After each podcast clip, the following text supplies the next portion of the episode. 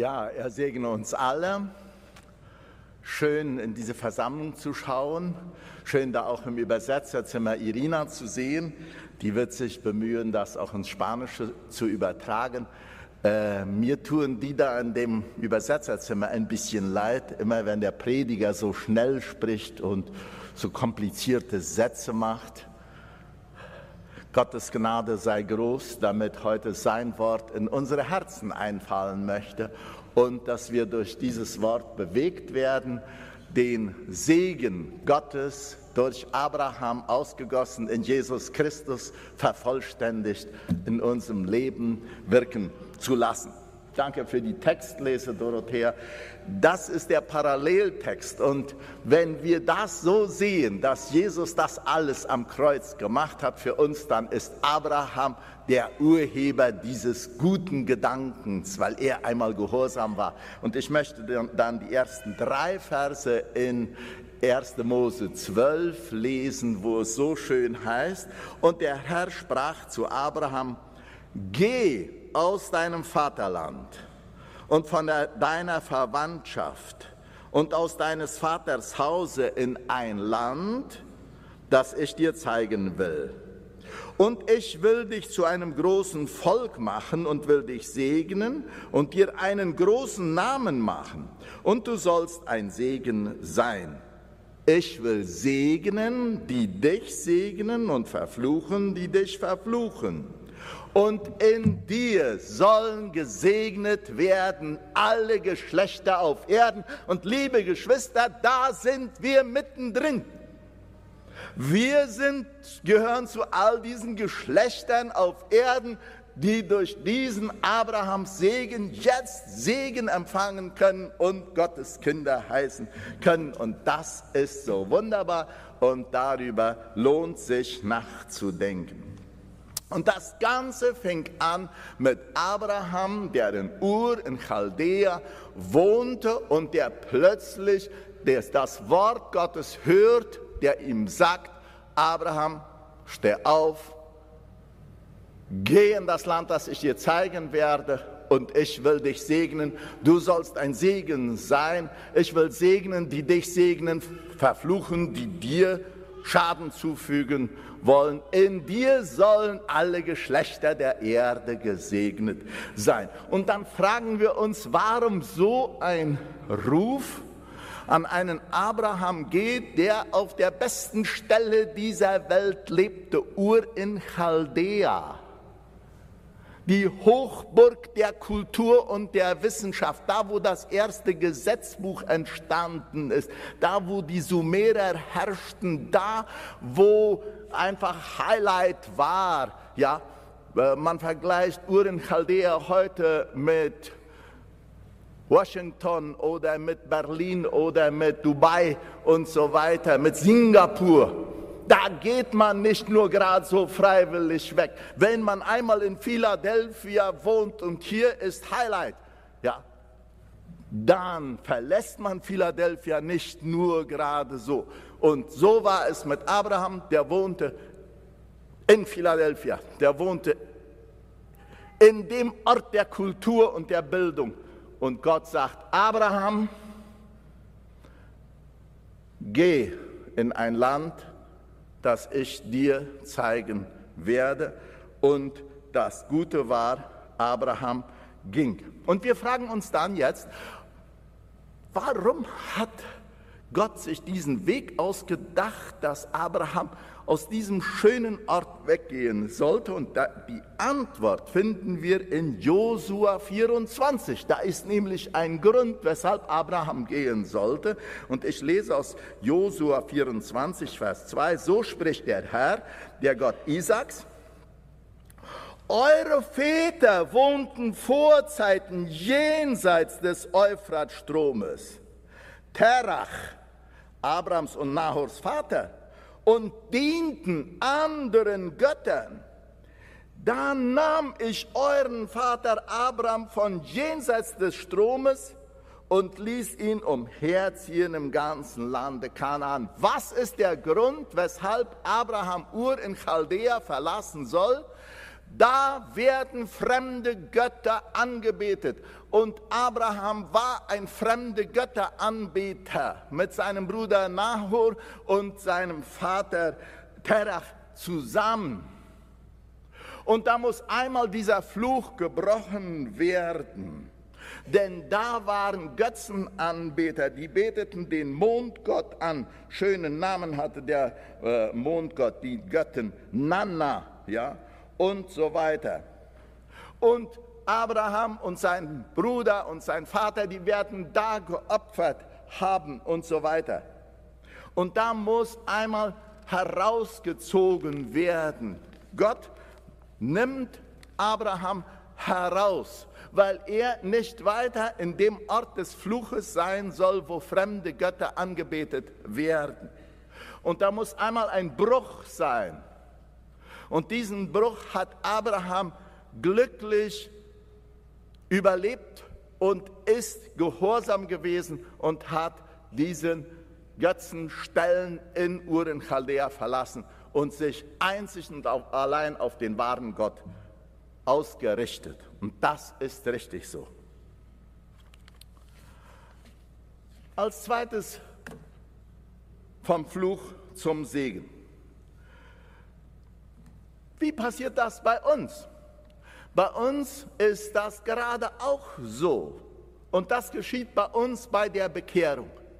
Wenn wir das sündige Leben ablegen und uns unter die Gnade Gottes stellen, wir nennen das Bekehrung, dann ist das für uns eine ganz persönliche Entscheidung. Da ist ein Ruf gewesen, der Ruf zur Entscheidung, der Ruf kommt zum Kreuz, wie unser Bruder Parzani so wunderschön gerufen hat und Leute sind gekommen. Viele von uns haben das schon früher gemacht. Und zu Abraham spricht Gott, und dann werde ich dich segnen und werde dich zum Segen setzen. Und in dir werden gesegnet werden alle Völker auf Erden. Da ist irgendwo eine Stelle, wo ein Bruch sein muss. Die Schlimmheit der Sünde kam ja im Garten Eden äh, so richtig sichtbar, als man sich gegen Gott wendete und tat, was man selber wollte. Und fünfmal heißt es da in 1. Mose Kapitel von, von Eden, Fluch. Gott verfluchte den Acker, Gott verfluchte die Schlange und so weiter. Und nun stehen die Menschen praktisch unter diesem Fluch und nur einige, die horchen auf Gott, wie ein Seth zum Beispiel, wie ein Noah zum Beispiel und jetzt auch Abraham. Und nun heißt es hier fünfmal segnen. Und mir geht das ein bisschen besser, über den Segen zu reden, als über den Fluch. Fluch. Durch Abraham ist der Fluch zum Segen umgewandelt, weil er uns einen Nachkommen geschenkt hat, eine ganze Reihe von wir sagen das, Familiengeschichten, Genealogieren, gehen. Das ist wunderbar, Familienforschung zu machen, mal wissen, wer waren die Väter und wo waren die positiven Punkte in unserer Familiengeschichte, die, die Linie Abrahams so entlang über all die Geschlechter bis auf unseren Herrn Jesus Christus, der dann uns den wahren Segen festgenagelt hat und uns gesegnet hat dadurch, dass er sich festnageln ließ. Und jetzt wollen wir über ein kompliziertes Thema nachdenken als drittes. Ein Generationenfluch kann zu einem Generationensegen werden.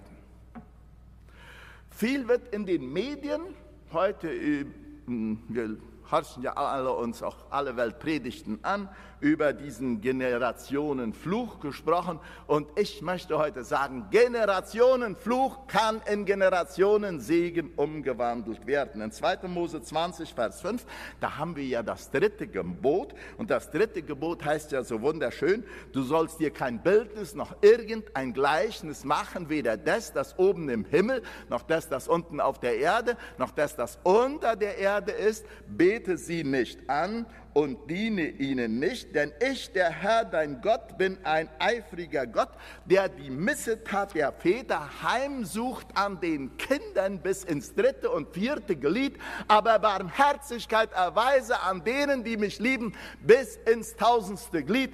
Liebe Geschwister, wir Männer, die wir Mathematiker sind, ja, wir wissen, 4 zu 1000, das ist 250 mal mehr. In der Bibel werden uns 250 mal mehr Generationen Segen versprochen als Generationen Fluch. Und liebe Geschwister, das tröstet mich. Gott ist ein segnender Gott. Und trotzdem müssen wir über diese 4 Prozent, über diesen Fluch reden. Fluch, das beginnt immer mit Zweifel. Der Teufel beginnt immer, uns Zweifel einzuflößen.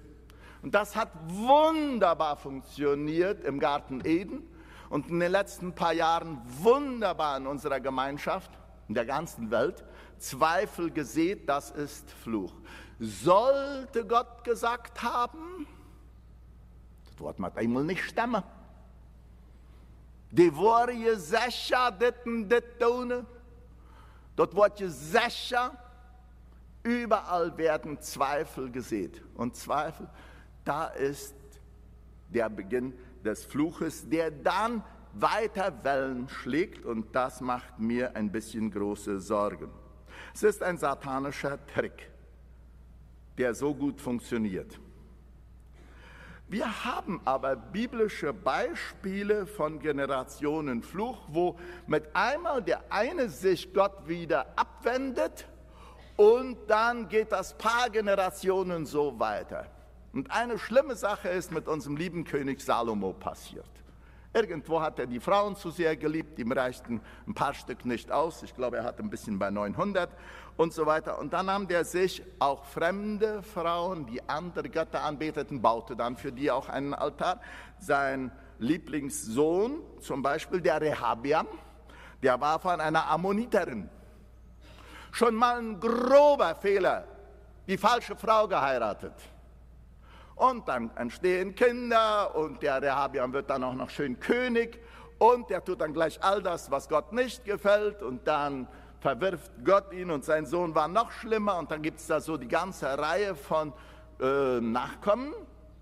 Oh, das war schlimm. Und mit einmal, im vierten Glied, damit einmal kommt ein König ran, der erinnert sich, mein Uropa David. Das war ja einer, der unter Gottes Segen stand. Ich will mal diese Generationen überschlagen, wieder das tun, was mein Vater David hat. Und dann kam wieder ein Generationensegen auf das Königshaus des König David. Wir haben auch Beispiele in unserer Geschichte von Generationenflüchen, die wir beobachten können. Wenn da ein bestimmtes Familienlaster ist und Familienlaster, die vererben sich von Generation zu Generation, es sei denn, da wird einmal ein Bruch gemacht. Das schlechte Beispiel der Väter wirkt auf die Kinder. Wir können das in unserer Geschichte nachschauen. Es ist erbärmlich und oft bis ins vierte Glied. Und plötzlich haben wir da jemand, der sich noch an den Ur-Ur-Uropa erinnert, der vielleicht ein großer Evangelist war und so weiter. Okkulte Belastungen, das ist ein Fluch und er verhindert, damit Segen kommen kann. Deswegen predigen wir ja so gerne Leute, so interessant das auch Okkulte auch sein mag, lasst es sein. Spielt nicht mit dem Okkulten. Es gibt so vieles, das dunkle Schatten wirft. Und wie oft sind die Eltern sehr schlechte Vorbilder und die Kinder machen es ihnen ganz genau nach und dann sind die Enkel, die es wieder ganz genauso nachmachen und dann prägen sich Familiengewohnheiten ein und die vererben sich von Generation zu Generation. Ich hoffe meistens nur bis ins vierte Glied und dann erinnert sich man plötzlich, in unserer Genealogie hatten wir doch auch noch einen,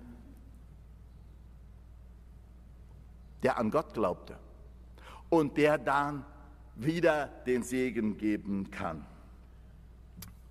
Viele Leute meinen, und jetzt möchte ich ein bisschen kritisch sein, dass äh, Missgeschicke als Fluch gesehen werden müssen. Das ist biblisch nicht zu beweisen. Das beste Beispiel hat uns Bruder Parzani so schön von dem Blindgeborenen äh, erklärt. Wer hat Schuld? Aha, da müssen schon irgendwo ein Opa und eine Eltern und dann, hier haben wir ihn, den Blindgeborenen. Wer ist schuld? Und der Herr Jesus sagt, no, nicht alles Missgeschick ist ein Fluch. In 5. Mose 28, da können wir lesen, dass der Mensch selbst verantwortlich ist. Mose sagt da zum Volk, ihr könnt wählen Segen oder Fluch. Nicht jeder ist zum Fluch verdammt, in dem Sinn, dass er diesem Fluch ausgesetzt ist. Nein, ihr könnt wählen. Und das hat mich sehr, sehr getröstet. Segnen ist nämlich nach Gottes Wort zu leben und Fluch ist, ich tue das, was die Sünde diktiert. Segen ist, ich richte mich nach Gottes Wort. Fluch ist, ich richte mich nach meinem eigenen Wollen. Ich tue, was ich will. Das ist Fluch. Es gibt Leute und in den Medien können wir das immer wieder hören und lesen und es besorgt mich tief. Fluch sei immer eine Folge von einem direkten Ungehorsam. Weil du das getan hast, deswegen wird dir jetzt dies und dies und dies passieren. Geht biblisch nicht direkt zu beweisen. Auch Prediger im Netz, und ich möchte da vier, fünf Beispiele angeben, die biblisch so nicht zu beweisen sind. Dass zum Beispiel Erbkrankheiten ein Fluch sind, habe ich noch letzte Woche so nachgehört bei im Netz von Predigern, die Gottes Wort predigen. Erbkrankheiten, pass auf. Ja, dann stehen wir Friesens Jungs, ja, unter einem Fluch. Denn unsere Augenkrankheit, die bei Greta Friesen auf drei ihrer Jungs gefallen ist, ja, die sich über Frauen an Männer auswirkt, vorher und nachher. Und sonderbarerweise, der liebe Gott macht so eine Erbkrankheit zum Segen, dass man trotzdem Gottes Wort verkündigen kann. Das mit den Erbkrankheiten, ich stelle es in Frage. Prediger im Netz sagen, Unfruchtbarkeit ist ein besonderer Fluch. Ja, dann tun mir all die Frauen und Männer leid, die keine Kinder bekommen. Und da haben wir ein wunderbares Wort im Alten Testament, da heißt es so, die Unfruchtbare wird mehr Kinder haben als... Und wie oft haben wir gerade da den Segen erlebt von Leuten, die dieses Leid der Unfruchtbarkeit in ihrer Familie tragen und werden zum großen Segen. Fortwährende finanzielle Schwierigkeiten, sagen manche, das ist ein Fluch, da liegt irgendwo ein Fluch das kann schon mal sein, dass es drei Jahre hintereinander Dürre gibt. Und wenn sich das in diesem Jahr nicht noch ändert, dann haben wir das schon das dritte, vierte Jahr. Häufige Unfälle sagen manche, das ist ein Fluch. Mir tun die dann wirklich leid, die unter Gottes Schutz stehen und trotzdem Unfälle machen. Oder eine Reihe von Krankheiten in der Familie. Oh, lieber es gibt so viele Leute, die so schnell mit dem Finger zeigen, hey, schon wieder aus der Familie. Nein, es soll Gottes Größe an so einer Familie, die so viel Leid durchmacht, erwiesen werden und unter der Gnade Gottes stehen und so weiter. All diese Sachen, da bin ich recht kritisch und möchte viel lieber segnen, als den Finger aufheben und zeigen. Dann gibt es auch Leute, die sagen, hey, du bist eben zum Verlorengehen verflucht. Nein, Gott will, dass alle Leute gesegnet werden und zur Erkenntnis der Wahrheit kommen. Ich mache mir Sorgen um den Neokalvinismus, der eine Überbetonung der, der Vorherbestimmung Gottes zum Negativen hin zieht. Das sind Punkte, die mir Sorgen bereiten und so weiter. Aber zum anderen müssen wir sagen, es gibt wirklich Ursachen des Fluches. Und das bedeutet, und ich werde da jetzt ein paar Sachen, die will ich aber auch biblisch zumindest erklären. Falsche Götter. Wenn wir Götzendienst machen, dann sagt die Bibel, dass es Strafe gibt bis in die vierte Generation. Wahrsagerei gibt, ist eine Ursache von Fluch und wird dann auch weitergetragen. Das ist in der Bibel sehr oft die, äh, zitiert. Eltern ungehorsam sein ist ein Fluch, denn da heißt es im schönen fünften Gebot, Ehre Vater und Mutter, auf dass es dir wohlgehe und du lange lebest. Das ist wunderschön da ausgedrückt. Sexuelles Verhalten außerhalb der Ehe, Blutschande und all das, das trägt seine Früchte. Und den Fluch muss man tragen, bis man ihn bricht und so weiter. Ungerechtigkeit gegenüber den Schwachen, da kann man auch leicht das ganze Thema äh, der, der äh, Abtreibung hineinbringen. Wer ist denn das schwächste Mitglied in unserer Gesellschaft, das ungeborene Kind und so weiter? Ein Punkt ist auch wichtig und das ist der Antisemitismus. Gott sagt hier bei Abraham, pass auf, wer dich verflucht, der sei verflucht. Deswegen tun wir gut, nicht Israel zu verfluchen. Oft sind schlechte Worte der Eltern ihren Kindern gegenüber wie ein Fluch. Schlechte Worte sind übrigens immer wie ein Fluch, ganz allgemein. Dort wirst du nicht schaffen, bei dir esset ihr sowieso nicht. Und all diese Negativäußerungen, die vermitteln einen Fluch, der schmerzt und von dem man der einen auch belastet. Dann gibt es aber auch noch selbst aufgelegte Flüche. Selbst aufgelegte Flüche, das ist was ganz Schlimmes. Und da hat Israel einen, zur Zeit Jesu bei der Kreuzigung, eine ganz, ganz große Sünde getan. Da sagten die doch lauthals, sein Blut komme über uns und unsere Kinder. Gott strafe uns. Gott hat das volle Recht, uns zu prügeln. Sein Blut komme über uns und unsere Kinder. Das ist ein selbst aufgelegter Fluch und das ist sehr, sehr schlimm. Dann gibt es auch Satansdiener, die Flüche aussprechen und jemanden mit einem Fluch belasten. Das ist schlimm.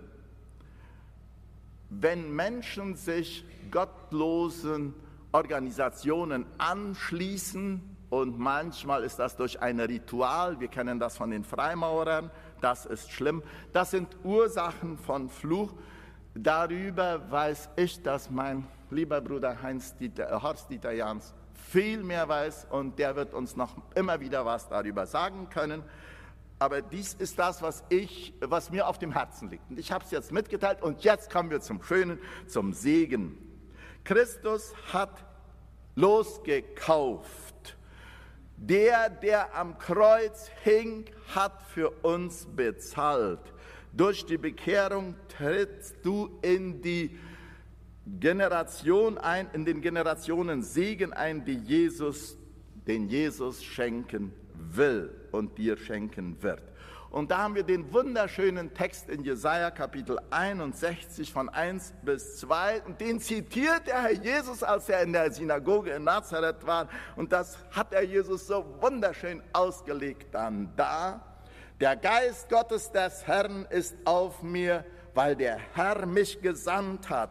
Er hat mich gesandt, den Elenden gute Nachricht zu bringen, den zerbrochenen Herzen die zerbrochenen Herzen zu verbinden, zu verkündigen, den Gefangenen die Freiheit, den Gebundenen dass sie frei und ledig sein sollen, zu verkündigen das Gnadenjahr des Herrn. Besser hätte es Jesaja nicht sagen können und einen schöneren Text hätte uns Jesus in der Synagoge in Nazareth gar nicht lesen können. Der bewegt mich sehr. Bekehrung ist ein Lossagen vom Fluch der Sünde und ein Bekennen des Glaubens an Christus. Dies muss aber mit dem Munde bekannt werden. Wir müssen sagen, ich sage mich los. Herr Jesus, ich nehme dich an. Nur im Herzen ganz auf Stilles. Das funktioniert noch nicht ganz so kräftig, als wenn wir es sagen. Ab, weg mit dir. Jesus, komm in mein Herz. Segen beginnt mit einem Loslassen. Man muss auch loslassen. Und das ist so. Segen beginnt mit dem Loslassen. Bekenne Gott deine Sünden. Lass sie einfach los. Lass auch die Sünden deiner Vorfahren los. Vergib denen, die an dir gesündigt haben. Zerreiß einfach die Schuldscheine, die sie bei dir noch haben, die Pagares, die sie nicht bei dir eingelöst haben. Jetzt nicht rein physisch, sondern all das, was sie dir an Verletzungen zugefügt haben. Jesus selbst hat ja den Schuldschein zerrissen. Und wir wissen ganz genau, woran der Schalksknecht nachher doch wieder ins Gefängnis geworfen wurde, weil er die kleine Schuld dem Bruder nicht verzeihen konnte, wo sein Herr ihm eine Milliardenschuld erlassen hatte. Entsage jedem Kontakt mit Okkultismus. Sprich dich im Namen Jesu frei. Du kannst den Fluch brechen. Du bist verantwortlich für den Fluch. Du musst dich lossagen. In Jesaja sagt es, zu verkündigen die Freiheit. Jesus ist dafür gekommen. Der Generationenfluch muss unterbrochen werden. Und wir haben in unserer Gemeinde diese ganz schöne Begebenheit von dem Onkel Hans Friesen, der uns das hier erzählt hat, hier auf dieser Stelle und erzählt hat, wie er sich entschieden hat, den Generationenfluch, der auf seiner Familie lag, zu brechen und jetzt etwas anderes. Und sein Sohn wird Konferenzleiter der Nordmenno-Konferenz und so weiter. Ein Segensstrom, wenn der Generationenfluch unterbrochen wurde. Und in der Geschichte wissen wir, wie das so oft funktioniert hat. Die Ruth, dann die Oma von, wurde dann die Oma von David und so weiter. Und Gott segnete dies, das da. Ein Bruch war mit der Vergangenheit und eine Zuwendung zum Volk Gottes. Und wir wollen noch darüber nachdenken, dass der Segen auch erbeten werden muss. Es gibt einen Generationensegen, denn Gott sagt, ich will meinen Segen ausgießen auf eure Sprösslinge. Auf eure Nachkommen will ich den Segen ausschütten. Und der Jakob, bei dem ist das mal wunderbar passiert, als er da ohne Kissen mit dem Stein unter dem Kopf, ja, mit einmal eine Wendung im Leben macht und aus einem Betrüger Jakob wurde ein Israel und da begann der Generationensegen, den wir über Juda und so weiter mitbekommen haben, bis in David und, und, und unseren Herrn Jesus Christus. Wenn du Jesus angenommen hast und er dich vom Fluch befreit hat, dann heißt es, das Alte ist vergangen, siehe in Christus ist alles neu geworden. Und die Frage ist, bist du schon ein Segen und fließt durch dich Segen weiter? Segen muss nämlich weitergegeben werden. Zu, Gott sagt zu Abraham, ich will dich segnen und du sollst ein Segen sein. Das ist ein Wort Gottes, das ist so wichtig und darüber müssen wir nachdenken, wie kann ich ein Segen sein. Sage Gutes deinem Nachbarn. Sage Gutes deinen Kindern. Sage Gutes deinen Enkeln. Sage Gutes deinen Mitarbeitern. Sprich Segen über schwangere Frauen. Sprich Segen über die Kinder, wenn sie herumlaufen. Und denke, Gott segne sie. Lass aus ihnen was werden, das deinem Namen Ehre macht. Sprich gute Worte über die Natur. Und wir können sogar Gott segnen. Und zum Schluss, und das ist der fünfte Punkt hier, Jesus würde für uns vom Fluch zum Segen, damit wir unter den Segen kommen können und Segen weitergeben. Und da haben wir diesen schönen Text gelesen von Dorothea und ich hatte da besonders mir auf, mich auf Vers 13 im Kolosser Galater 3 ähm, ge, gestützt, wo es dann heißt, von diesem Fluch des Gesetzes hat uns Christus erlöst. Als er am Kreuz starb, hat er diesen Fluch auf sich genommen. In den heiligen Schriften heißt es ja, wer so aufgehängt wird, ist von Gott verflucht. Der Segen, den Gott Abraham zugesagt hatte, wollte durch Jesus Christus allen Völkern geschenkt werden. Und durch den Glauben an Jesus Christus empfangen wir alle den Geist Gottes, wie Gott es versprochen hat, nach Hoffnung für alle. Das Böse hat Jesus getroffen. Er hat es ans Kreuz gehängt. Jesus wurde bestraft, damit wir Frieden haben. Er wurde geschlagen, damit wir heil wurden. Er nahm unsere Sünden, damit wir sündlos wurden. Jesus starb, damit wir leben. Er wurde arm, damit wir reich werden können. Er trug unsere Schande, damit wir seine Herrlichkeit haben. Er ertrug unsere Ablehnung, damit er uns annehmen kann. Durch seinen Tod können wir ewig bei Gott sein. Alles beginnt mit Abraham, der Gott gehorchte und sagte, zieh aus aus Ur in Chaldea, in ein Land, das ich dir zeigen werde. Und ich frage dich, sitzt du noch in Ur in Chaldea? Hast du den Ruf schon gehört? Brich mit dem Generationenfluch und steige in den Generationensegen ein. Werde zum Segen für andere. Jesus ist auch für dich der Erlöser. Und er will in unserem Leben eine Veränderung schaffen. Vom Fluch zum Segen, damit viele Leute gesegnet werden.